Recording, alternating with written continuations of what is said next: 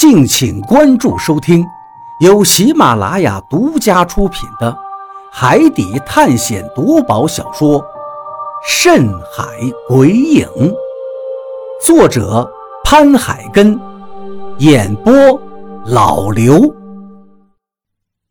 第二十一章，我们是幽灵。船。我们听到这话都是一愣。赶紧朝着那个船员指的方向望了过去，果然，远方有一艘船，是一艘货轮。而与此同时，二副也在无线电里汇报道：“船长，雷达上出现了一艘船，正在向我们的左侧方向驶过来。”船长回了一句：“知道啦。”然后就指着那艘货轮对我们说。估计那艘船是正常的，它已经显示在了我们的雷达上。很显然，之前我们遇到的船只，因为在雷达上没有显示，结果没有一次是正常的船只。而这次前方来的那艘船能在正常的雷达上显示出来，显然应该也是正常的船只了。所以大家听到这话。心里多少都轻松了一些。不多久，那艘货轮就越来越接近我们了。此时已经能够看清，那是一艘英国船，上面挂着英国的国旗。当它距离我们三海里的时候，对方鸣笛了，笛声悠长，连续响了三次，显然这是在跟我们打招呼。听到对方鸣笛之后。船长也立刻进入控制室，我们也跟着走进去，拉响汽笛回应他们。船长对二副说道：“呜！”三声汽笛拉响，回应了对方。这时，无线电里传来了对方的声音，说的是英语，大意是问我们。你好，王子浩，听到请回复。船长拿出望远镜看了一眼对方的船，然后又拿起无线电回道：“听到了，加利号。是的，对方的货轮叫加利号。不过，对方好像并没有听见我们的回应，依旧继续在试着同我们联系。你好，王子浩。”听到请回复，听到请回话，我们就在你的左前方两海里处。加利号，我们已经听到，也看到你们了，你们听得到吗？船长在跟他们对话，然后无线电联系中断了，对方似乎并没有听到我们的应答，然后挂断了。船长疑惑地回头看向我们，难道他们听不到我们的回应吗？这时，何洛说道：“我猜，对方或许甚至连我们回应的汽笛声也听不见。”一听这话，大家不由得一愣。比利说道：“这不可能！我们刚才明明拉响汽笛了。”可那只是我们以为自己拉响汽笛了，或许他并没有想呢。何洛淡淡的说道：“并没有想，是什么意思？”比利有点懵了。当然，听不懂何洛这话意思的人，并不只是比利一个人，很多人都是听得一头雾水。而这时，我似乎隐隐的懂得了何洛的意思。何洛，你的意思是说，因为我们不存在于这个世界了？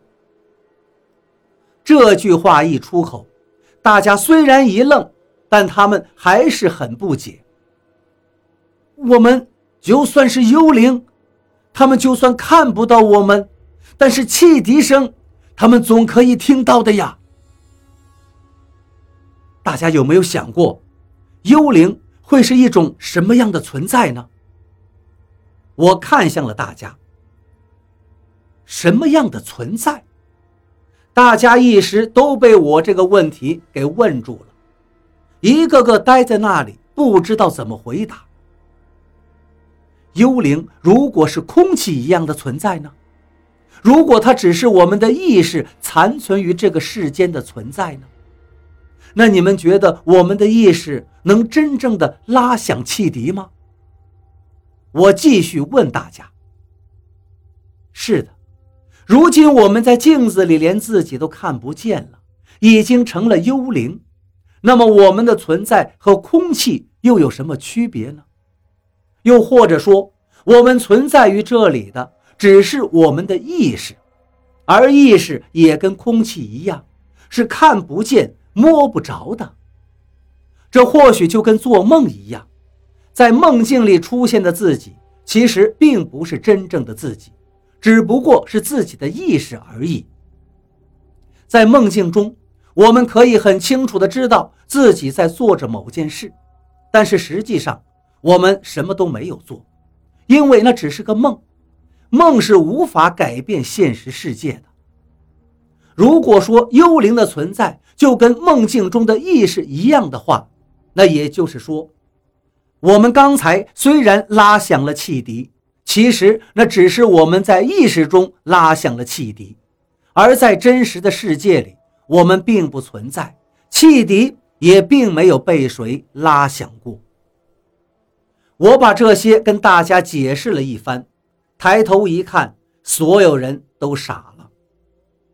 每个人都瞪着一双牛眼似的，见了鬼一样的看着我，嘴巴张大的能塞进去一只鸭蛋，满脸都是震惊。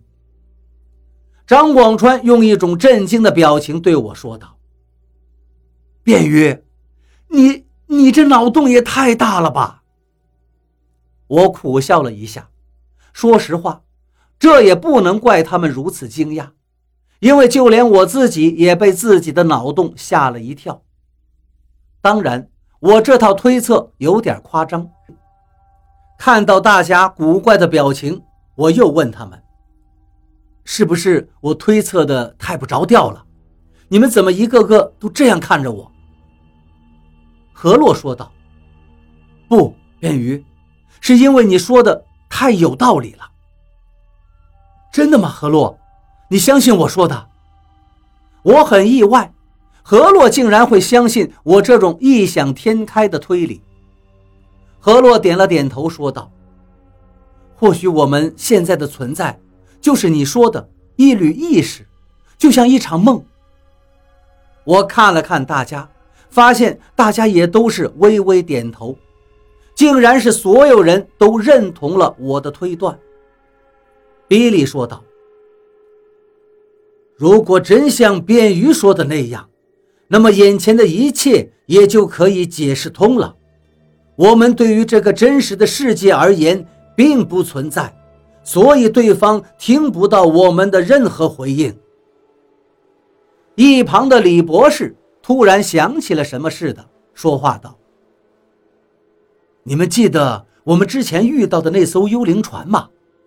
当时我们也是向他鸣了笛，也试着通过无线电联络，可是结果呢？对方毫无反应。最后我们发现，它是一艘无人的空船。那么既然这样，或许现在的我们，就正跟他们一样。我觉得李博士说的应该没错。此时的我们，可不就是一艘幽灵船吗？看。他来了！